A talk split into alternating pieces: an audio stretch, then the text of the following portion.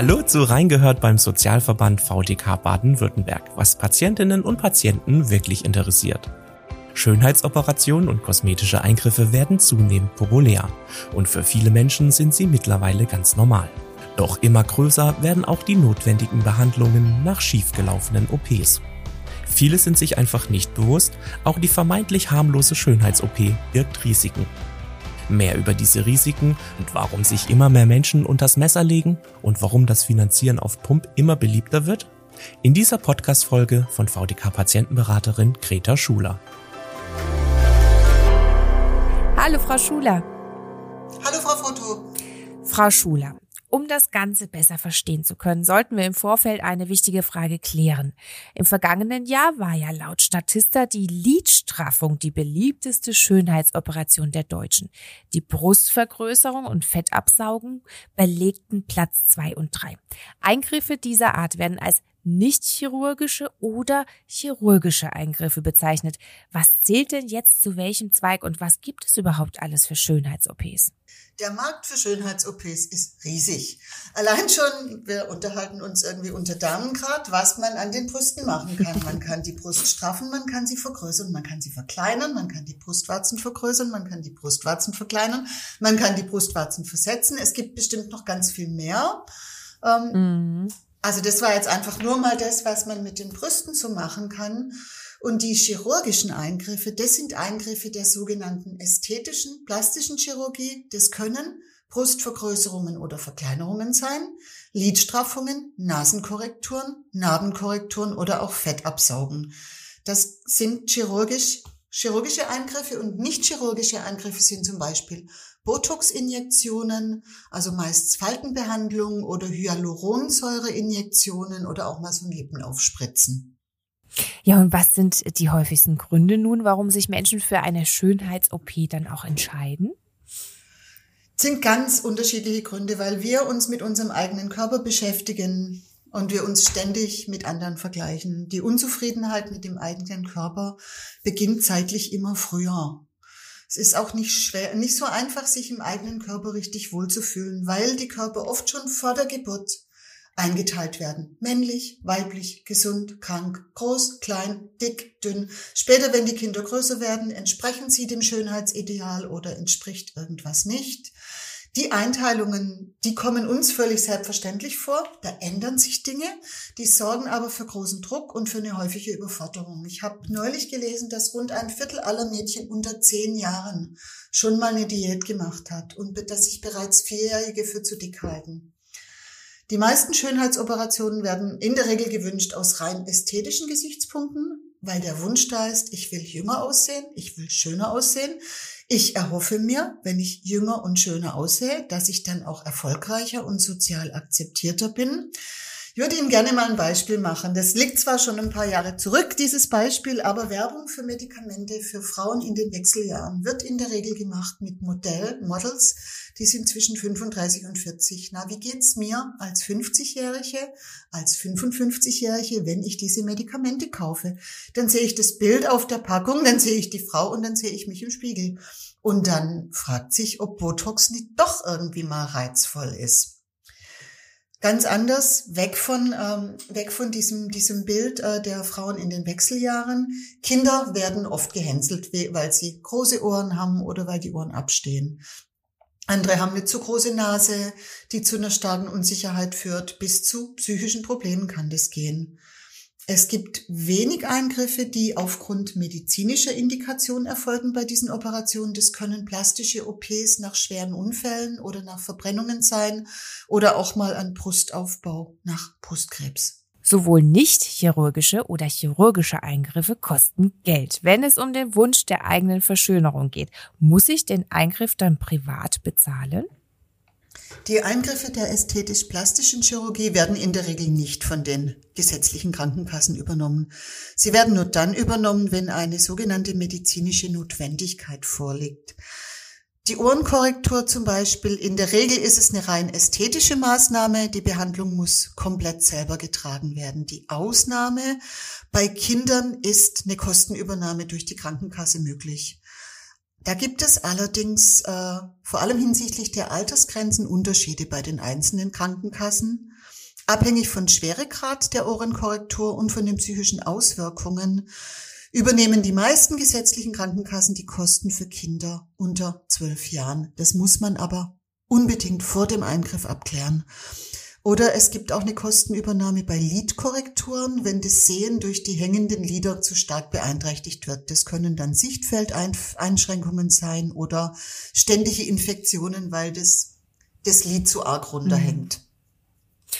Ja, und auf der Seite statista.com findet sich für das Jahr 2021 Folgendes. Während die meisten Patienten in Deutschland zwischen 18 und 30 Jahren waren, konnte in den Altersgruppen der 42 bis 50-Jährigen und der über 61-Jährigen die höchsten Zuwachsraten verzeichnet werden. Das Durchschnittsalter der Patienten äh, lag für Frauen bei rund 41,4 Jahren und für Männer bei 41,2 Jahren.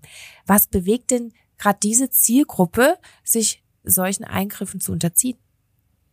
Das sind die Beweggründe ganz unterschiedlich. So ganz junge Menschen sehen auf den sozialen Medien ihre Stars, ihre Influencerinnen und Influencer die sind reich, die sind toll, die sind erfolgreich, die sind schick, die möchten so aussehen, weil dann denkt man, dann bin ich auch, werde ich vielleicht auch reich, toll und schick.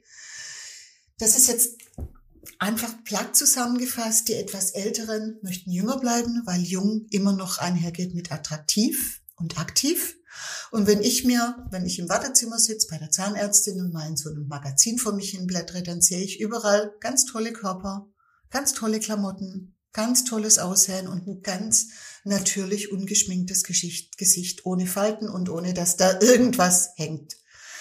Ich war vor ein paar Jahren mal auf einer Veranstaltung, die hat eine große Krankenkasse in Zusammenarbeit mit diesem wunderbaren Stuttgarter Mädchengesundheitsladen veranstaltet. Da war ein Teilnehmer, ein sehr bekannter Professor für plastische Geschichtschirurgie. Und damals ging es um die immer jünger werdenden Kundinnen der Schönheitsindustrie. Das ist zum Beispiel wirklich, früher gab es zum Abi einen Führerschein, jetzt gibt es zum Abi eine neue Nase.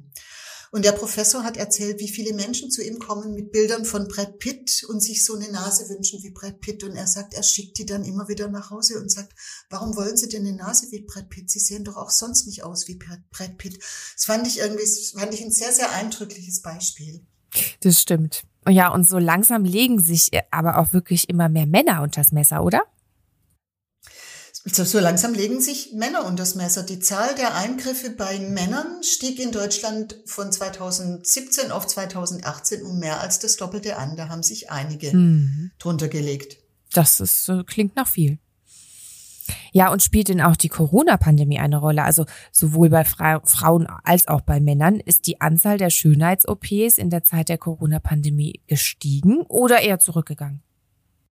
Die Corona-Pandemie hat die Nachfrage nach Schönheitsoperationen noch einmal steigen lassen. Da gab es in der Ärztezeitung nach dem ersten Lockdown mal eine Zusammenstellung. Die Patientinnen und Patienten haben versucht, diese Zeit zu nutzen, um das eine oder andere an ihren Körpern optimieren zu lassen. Am populärsten waren Botox und Hyaluron-Anwendungen. Da vermuten Expertinnen, dass der Boom von vielen Schönheits-OPs in Corona-Zeiten auf die vielen Videokonferenzen zurückzuführen sind, weil ich da permanent mit meinem eigenen Spiegelbild äh, konfrontiert bin, äh, wenn ich im Homeoffice sitze und in den Rechner gucke und auf irgendwelchen Videokonferenzen äh, bin, dass ich da einfach zu viel mit dem eigenen Selbstbild konfrontiert werde, dass ich dann optimieren möchte. Es gab ja auch unter Umständen Gründe in der Pandemie, wie wenn ich nicht will, dass meine Umgebung mitkriegt, dass ich was zu dieser Optimierung machen lasse. Und während der Pandemie, ich kann mich ja auch ausschalten auf vielen Konferenzen, dann sieht man mich, mich nicht und hinter der Maske bleibt ein großer Teil vom Gesicht verborgen. Da kann einiges gemacht werden am Mund, am Kinn oder an der Nase. Und ich behalte es irgendwie, wenn ich rausgehe, hübsch hinter meiner Maske und niemand kriegt's mit.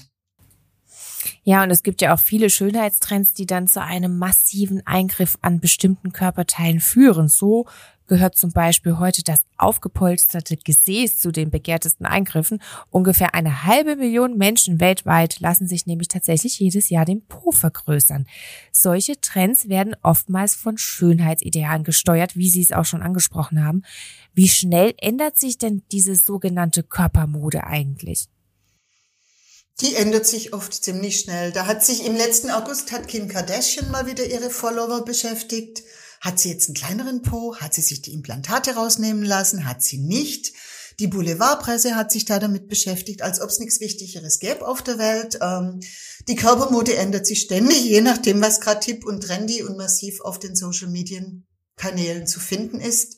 Da gibt's den Trend zum knackigen Po oder zur perfekten Silhouette. Und die ist in der Regel nicht mit Sport, nicht mit Ernährungsumstellung oder nicht mit gezielter Ernährung und Nahrungsergänzungsmittel zu kriegen, sondern mit Eingriffen. Den Po kann man optimieren mit Silikonimplantaten. Die werden dann mit so einem Schnitt unter den Po-Muskel drunter gelegt. Also man stopft das Silikon unter den Po-Muskel. Oder es gibt den sogenannten Brazilian Butt Lift. Da wird in einer mehrstündigen OP die ganze Figur mit eigenem Körperfett modelliert. Man muss sich das so vorstellen. Zuerst wird das überschüssige Fett am Bauch und am Rücken abgesaugt und dann wird es in die Zonen, wo ich es denn gern haben möchte, wieder eingespritzt. Hübsche schmale Taille, aber einen ordentlichen Popo und vielleicht auch irgendwie einen sehr, sehr schönen Brustkorb. Die dritte Möglichkeit ist, sich Hyaluronsäure an unterschiedlichen Stellen vom Po einspritzen zu lassen. Da gibt es eine spezielle Hyaluronsäure, die viel Wasser speichern kann und so für eine Aufpolsterung vom Po sorgt. Der Effekt beim Hyaluron ist allerdings nicht dauerhaft. Das heißt, die Behandlung muss in bestimmten Abständen wiederholt werden.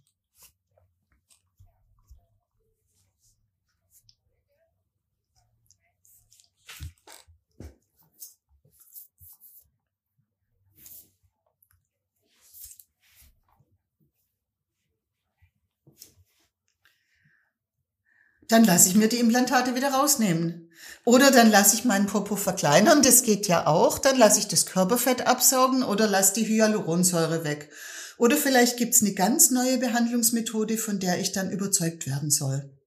Aber vielen Menschen ist da einfach nicht bewusst, dass der vermeintlich harmlose Eingriff tatsächlich auch schiefgehen kann und teilweise große gesundheitliche Risiken birgt. Welche können das dann sein? Man muss einfach vorausschicken, jeder medizinische Eingriff birgt ein Risiko, egal ob das ein medizinisch notwendiger Eingriff ist oder ob das auf meinen eigenen Wunsch passiert. Dieses Risiko gibt's. Und je nachdem, was es für ein Eingriff ist, gibt's Nebenwirkungen und Komplikationen. Kann es Nebenwirkungen und Komplikationen geben. Es kann zu Blutergüssen kommen, zu Schwellungen, zu Thrombosen, zu chronischen Schmerzen oder zu Unverträglichkeit von Einspritzungen. Allein die Komplikationen von der Fettabsaugung füllen wirklich ganze Seiten. Von der Unverträglichkeit oder von den Problemen bei der Narkose bis zu Kreislaufproblemen, Verletzungen von Nerven, Verletzungen von Bauchorganen, Narben, Hautveränderungen, Dellen in der Bauchdecke und Wundheilungsstörungen. Das sind einige von den vielen Problemen, die während einem solchen Eingriff entstehen können. Ja, und das ist auch vielen Menschen einfach nicht bewusst. Können diese Komplikationen denn nur eintreten, wenn der behandelnde Arzt bzw. der Chirurg pfuscht? Nee, wie gesagt, jede medizinische Behandlung birgt ein Risiko. Das kann passieren, auch wenn der behandelnde Arzt alles richtig macht. Äh, jede OP, egal ob das jetzt ein Eingriff nach einem Fahrradunfall ist oder ob es eine Schönheits-OP ist, birgt eine Menge an Risiken wie gerade eben schon einfach mal aufgezählt. Aber die meisten Menschen mit dem Wunsch nach einer Schönheits-OP verdrängen die Risiken, da im Vordergrund steht immer der perfekte Körper, die optimierte Schönheit und das, was sich dann alles verändern wird. Der Wunsch, die Hoffnung mit einer anderen Nase, mit der perfekten Figur, dem faltenlosen Gesicht ein anderer, glücklicher Mensch zu sein, erfolgreich. Die Hoffnung auf ein perfektes Leben mit der neuen Schönheit, da wird das Risiko vielleicht viel zu schnell verdrängt. Mhm. Ja, und das Risiko ist tatsächlich auch nicht nur bei den großen Eingriffen der Fall, sondern es auch, kann auch bei kleineren kosmetischen Eingriffen wie dem Botox-Spritzen oder einer Behandlung mit Hyaluronsäure tatsächlich zu Problemen kommen, ne? Natürlich, auch Botox-Spritzen können Probleme machen. Hängelider, verrutschte Augenbrauen, Stimmstörungen, Kopfschmerzen. Nur so ein paar Beispiele und Hyaluron kann's zu, Nerven, zu Nervenverletzungen kommen, wenn man ins Gewebe einspritzt. Es, kann, es können auch durch die Einspritzungen Keime ins Gewebe kommen. Rötung, Schwellung, allergische Reaktionen.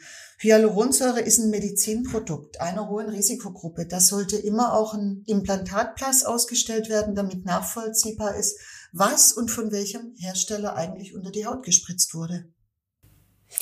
Ja, und immer wieder wird vor allem von den Verbraucherzentralen vor Betrügern im Zweig der Schönheitsoperation gewarnt. Welche Maschen werden denn hier angewendet? Da gibt's eine ganze Menge unschöne Geschichten. Da hat die Süddeutsche zum Beispiel über einen Prozess gegen eine Influencerin berichtet. Die hat eine Heilpraktikerlaubnis gefälscht und hat Lippen und Nasen aufgespritzt, ohne irgendein medizinisches Wissen gehabt zu haben. Deren Anklage lautete auf gefährliche Körperverletzung, Betrug und Verstoß gegen das Heilpraktikergesetz. Die Süddeutsche hat ebenfalls berichtet von einer Kosmetikerin, die hat Lippen und Wangen aufgespritzt. Kosmetikerinnen dürfen weder Botox noch Hyaluron spritzen. Auch da gibt's Anzeigen wegen gefährlicher Körperverletzung. Um spritzen zu dürfen, müsste die Dame Ärztin sein, dann darf sie Hyaluron und Botox spritzen oder sie müsste eine Erlaubnis nach dem Heilpraktikgesetz haben. Dann darf Hyaluron gespritzt werden. Botox darf eine Heilpraktikerin nicht verordnen. Es ist ein verschreibungspflichtiges Medikament. Die Taz hat von einem Streitfall berichtet, bei dem eine Patient, da, da ist einer Patientin mit Vorerkrankungen Fett abgesaugt worden. Und sie wurde vor dem Eingriff vom ausführenden Arzt nicht über die Risiken des Eingriffs aufgeklärt. Da hat das Bundessozialgericht in diesem Fall entschieden, dass eine ungenügende ärztliche Aufklärung, besonders bei Schönheitsoperationen, einen Anspruch auf staatliche Opferentschädigung nach sich ziehen kann. Bei Schönheitsoperationen gilt eine besondere Aufklärungspflicht. Das heißt, die Ärzte müssen schonungslos über alle Risiken aufklären. Strafrechtlich wird jede Operation, für die die Einwilligung in Anführungszeichen erschlichen wurde, als vorsätzliche Körperverletzung gewertet. Dies ist zum Beispiel dann der Fall, wenn sich ein Arzt im Wesentlichen von eigenen finanziellen Interessen leiten lässt und gesundheitliche Belange der betreffenden Patientin dann einfach mal hinten anstellt. Eine Freundin von mir ist Heilpraktikerin. Die hat vor ein paar Jahren mal eine neue Kosmetikerin ausprobiert und dann ist man so ins Gespräch gekommen. Und die Kosmetikerin hat sofort meiner Freundin, der Heilpraktikerin, angeboten, doch in ihrer Praxis die Anfragen nach Unterspritzungen zu bedienen. Jetzt ist meine Freundin äh, phytotherapeutische Heilpraktikerin, das heißt, die arbeitet mit Heilpflanzen, die hat noch nie in ihrem Leben ohne, äh, außer während ihrer Ausbildung Spritzen gesetzt. Aber die Kosmetikerin hat einfach gesagt, super, da habe ich jetzt jemand, wo in meiner Praxis irgendwie das einfach anbietet. Also so leichtfertig mhm. wird da mit der Gesundheit der, ähm, mit der Gesundheit derer gespielt, die sich für so eine Behandlung entscheiden möchten. Mhm. Ja, und deswegen ist es auch ganz wichtig, vorher irgendwie die richtige Klinik, den richtigen Schönheitschirurgen zu finden. Worauf sollte ich denn achten, wenn es darum geht? Der Begriff Schönheitschirurg ist nicht gesetzlich geschützt. Es kann sich eigentlich jeder approbierte Arzt so nennen. Es gibt keine Qualifikation durch die Ärztekammern. Die fundierte Ausbildung im Bereich plastische Operationen haben eigentlich nur Fachärztinnen und Fachärzte für plastische und ästhetische Chirurgie. Und es gibt noch Ärztinnen und Ärzte, die haben eine Zusatzausbildung plastisch und ästhetische Operationen gemacht. Ja, dann dieser obligatorische Spruch zu Risiken und Nebenwirkungen. Fragen Sie Ihren Arzt oder. Fragen Sie äh, im Beratungsgespräch wirklich ausdrücklich nach. Fragen Sie nach Komplikationen, fragen Sie nach Risiken. Entscheiden Sie sich wirklich erst, wenn Sie so viel wie möglich nachziehen können. Fragen Sie, über welche Qualifikationen die Ärzte verfügen. Fragen Sie, wie oft die betreffende OP denn in der Praxis durchgeführt wird. Lassen Sie sich rund, ruhig auch Bilder zeigen und lassen Sie sich schriftlich bestätigen, dass die Ärztin, die Sie gerade so fachgerecht beraten hat, dass die die OP auch höchstpersönlich durchführt und nicht ein unbekannter Praxiskollege.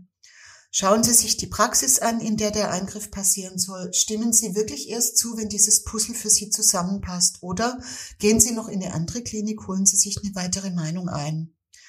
Die Deutsche Gesellschaft für ästhetisch-plastische Chirurgie hat auf ihrer Homepage jede Menge Informationen für Vorbereitung auf ein Arztgespräch und Checklisten und Informationsblätter zu unterschiedlichen Schönheitsoperationen und Entscheidungshilfen eingestellt. Das finden Sie in unseren Shownotes. Die sind wirklich gut anzugucken.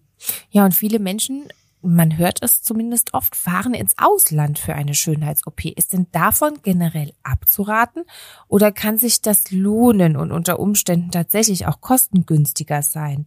Und dann vielleicht auch gute Ergebnisse liefern. Die Schönheits-OPs im Ausland werden wesentlich günstiger angeboten, ob es in Thailand ist, in Brasilien oder in den europäischen Nachbarländern. Es geht eigentlich immer billiger als hier bei uns in Deutschland. Oft ist die Werbung irreführend. Oft sind die Übersetzungen voller Fehler, wenn Sie sich das mal genauer anschauen. Oft können Sie nicht herausfinden, welche Qualifikationen die behandelnden Ärztinnen und Ärzte haben. Ich habe ich hab eine Werbung gefunden äh, bei der Vorbereitung auf den Podcast jetzt. Da stand, Achtung, wenn Sie unser Land wieder verlassen, kann es sein, dass Sie bei der Einreise in Ihr Heimatland Schwierigkeiten haben, da Sie 10 bis 15 Jahre jünger aussehen als auf Ihrem Passbild im Reisepass. Stand wirklich so da drin, habe ich gedacht, höchst dubios. Ähm, es gibt sicherlich auch seriöse, es gibt sicherlich auch sehr gute medizinische Angebote. Ich habe halt keine Kriterien. Wenn ich hier in Deutschland sitze und mir überlege, ähm, wenn ich jetzt in Thailand bin, könnte ich das oder das machen lassen. Ich kann mir hier Informationen holen bei den medizinischen Fachgesellschaften. Ich kann mir hier eine Praxis vorher anschauen. Ich kann hier gucken, äh, was gibt's denn vielleicht für Folgebehandlungen, die nötig sind.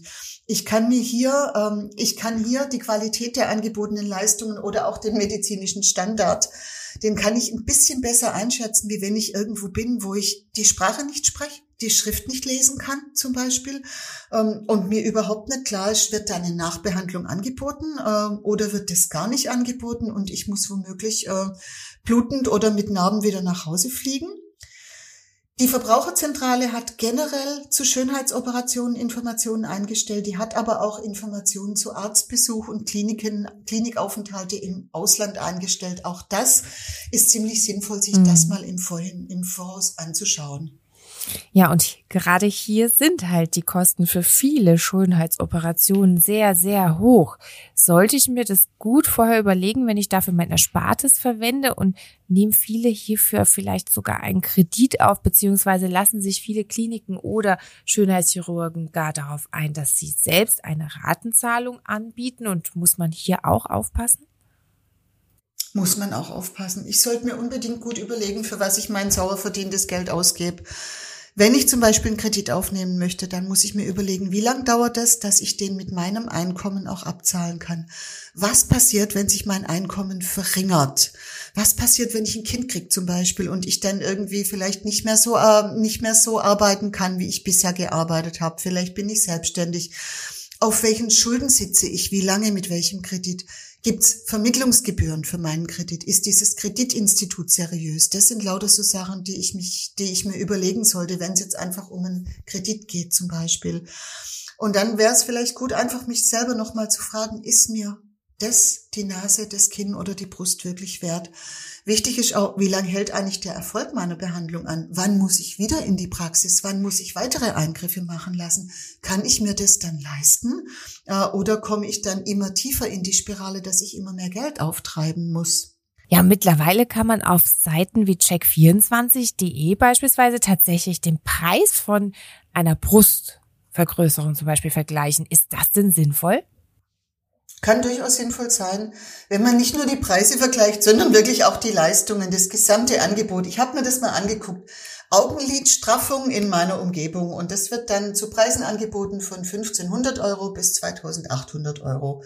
Mal wird's von einem Facharzt für Augenheilkunde angeboten, mal von einem Doktor mit Dent, mal von Fachärzten für ästhetische und plastische Chirurgie. Es gibt Unterpunkte, wo man gerade gerade unter dieser Suchmaschine nachlesen kann, wie setzen sich eigentlich die Kosten zusammen? Ist die Anästhesie dabei? Muss ich die extra zahlen? Gibt es das Angebot einer sogenannten Folgekostenversicherung? Ähm, was kommt denn an Übernachtungskosten dazu? Wer wird eigentlich operieren? Dann sind Bewertungen eingestellt von Menschen, die sich dort haben behandeln lassen. Dann gibt es unter Umständen Wochenendsprechstunden. Es bietet sich immer an, die Ärztinnen und Ärzte trotzdem nochmal zu googeln und in deren Vita und auf der Praxis-Homepage wirklich nach den ganzen erworbenen Aus- und Fortbildungen zu schauen. So auch dieses Stichwort ähm, Folgekostenversicherung. Es ist so, wenn Sie eine Schönheitsoperation durchführen lassen und da geht was schief und sie müssen dann weitere Operationen machen lassen. Das sagt die gesetzliche Krankenkasse, da sind wir eigentlich nicht zuständig. Das heißt, das muss man Deshalb, aus der eigenen Tasche zahlen. Das muss man in der Regel dann aus der eigenen Tasche bezahlen. Deshalb so eine Folgekostenversicherung. Das mhm. kann unter Umständen wirklich sinnvoll sein. Ja, und bei Ihnen in der VDK Patienten- und Wohnberatung, mit welchen Anliegen zu diesem wirklich sehr, sehr großen Thema Schönheitsoperation kommen denn Ihre Ratsuchenden zu Ihnen? Welche Erfahrungen haben Sie da schon machen können und wie helfen Sie dann weiter? Wir kriegen oft Anfragen zu Rechnungen. Da haben zum Beispiel Betroffene Rechnungen ohne eine Grundlage der gesetzlichen Gebührenordnung für Ärzte erhalten. Das sollte hier eigentlich Standard sein. Die möchten dann wissen, was ihre nächsten Schritte sind. Muss ich die Rechnung zahlen? Wie muss ich die Rechnung zahlen? Was mache ich jetzt? Es gibt auch Menschen, die sind mit dem Ergebnis ihrer Operation absolut nicht zufrieden und fragen sich, welche Wege sie denn dann gehen können, wer sie dann unterstützt. Und viele möchten natürlich wissen, äh, ob die geplante Operation nicht doch irgendwie eine Kassenleistung ist. Also gibt es eine Möglichkeit, dass meine Krankenkasse diese bestimmte Operation zahlt? Steht es nicht vielleicht doch im Leistungskatalog drin? Und dann gucken wir nach und versuchen, die Menschen dahingehend zu beraten. Danke, Greta Schuler, dass Sie heute bei uns waren und uns diese wichtigen Fragen beantwortet haben. Und auch vielen Dank an unsere Hörerinnen und Hörer. Weitere Informationen und Kontaktmöglichkeiten zur VDK Patientenberatung gibt es in den Shownotes dieser Episode. Bis zum nächsten Mal. Bleiben Sie gesund. Tschüss. Das war Reingehört beim Sozialverband VDK Baden-Württemberg, was Patientinnen und Patienten wirklich interessiert. Falls Sie Feedback oder Anregungen zu diesem Podcast haben, dann schreiben Sie uns einfach eine E-Mail an feedback.vdk.de. Mehr Informationen zum Sozialverband VDK Baden-Württemberg und unserem heutigen Thema gibt es in den Show Notes dieser Episode. Wenn Ihnen der Podcast gefällt, dann abonnieren Sie ihn gerne kostenlos. Natürlich freuen wir uns auch auf eine positive Bewertung von Ihnen. Und damit Tschüss, bis zur nächsten Folge.